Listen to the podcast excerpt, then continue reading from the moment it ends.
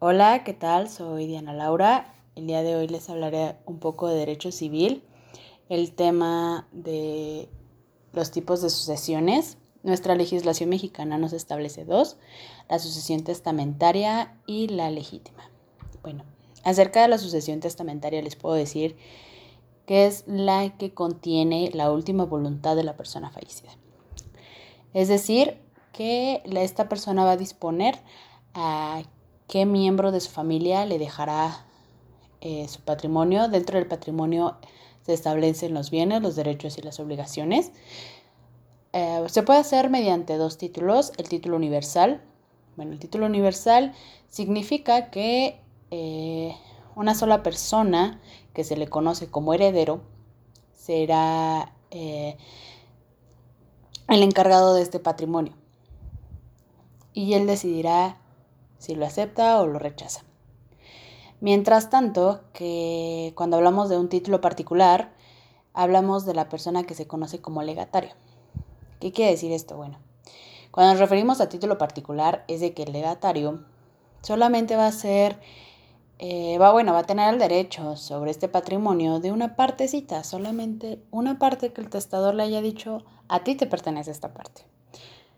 Es una división que se le hace. Eh, de hecho, eh, uno de los testamentos más usados es el público abierto, que se realiza bajo un notario público, es decir, que se eleva escritura pública, y este debe ser de manera expresa, lo que comúnmente se dice a puño y letra, sin ningún vicio de consentimiento. ¿Qué quiero decir que sin ningún vicio de consentimiento? Bueno, a esto me refiero cuando el testador no sufre de ninguna violencia, de alguna lesión o de alguna, eh, eh, bueno, de alguna intención de querer malversar sus bienes para que se le dejen a otra persona. Esto es únicamente decisión del testador. Cuando hablamos de la otra sucesión a la que me refería como la sucesión legítima, esta es un poquito más compleja por la cuestión que es la más común, me dirán ustedes por qué es la más común. Bueno, ya que ocupa el 65% de estas sucesiones. ¿Por qué? En este caso es cuando la persona muere intestada. Ah, y no hay ningún heredero que el testador le haya dicho, tú te vas a quedar con esto o se va a repartir en, en, ciertas personas. Y eh, cuando, se, cuando surge esta sucesión, se tiene que hacer en base a un tronco común de la familia. Ah, bueno, en el derecho romano se distinguían tres clases de herederos los herederos sui, los herederos voluntarios y los herederos necesarios. Los herederos sui son los sujetos a la patria potestad del pater que fallecía y por hecho se quedaba con el cio iuros.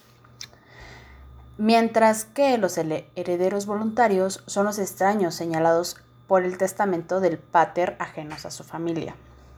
Y por último, eh, los herederos necesarios. Bueno, era lo que se le conocía como el esclavo. Cuando su dueño no tenía otros herederos, se requería de que alguno eh, cuidara de este culto familiar y el heredarlo era obligatorio.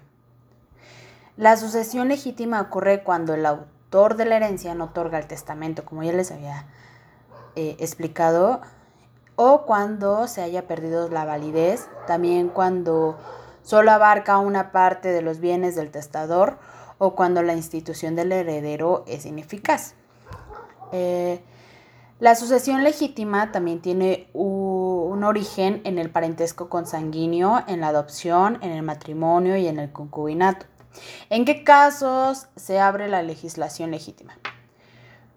Esta se va a abrir cuando no exista un testamento, cuando no se haya otorgado o cuando se haya vuelto nulo o cualquier eh, otra causa que prevea la ley o que perdió su eficacia.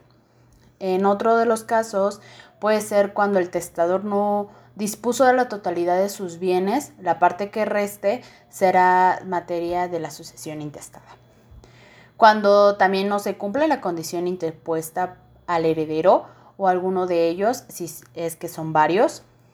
Y eh, por último, cuando el heredero muere antes que el testador, en este caso que repudie, es decir, que se niegue a, aceptar la herencia o se vuelva incapaz de heredar, es decir, que se vuelva incapaz que a alguna circunstancia de salud lo haya inmovilizado de sus facultades mentales y que tenga que eh, designarse un tutor. ¿En qué orden eh, son los herederos? Bueno, se dividen en seis, en seis escalones. En el primer orden son los descendientes, en el segundo son los ascendientes. Bueno, eh, ascendientes quiere decir que son los padres. O también puede ser el cónyuge o la concubina cuando falta algún descendiente. En el tercer orden serán los hermanos o el cónyuge o el concubino o concubina cuando llegase a faltar el descendiente o el ascendiente. En el cuarto escalón será el cónyuge o la concubina a falta de todos los anteriores que les acabo de mencionar. En el quinto escalón serán los colaterales hasta un cuarto grado, ya en caso de que no haya descendientes, no haya ascendientes, no haya un cónyuge o no haya un concubino, una concubina.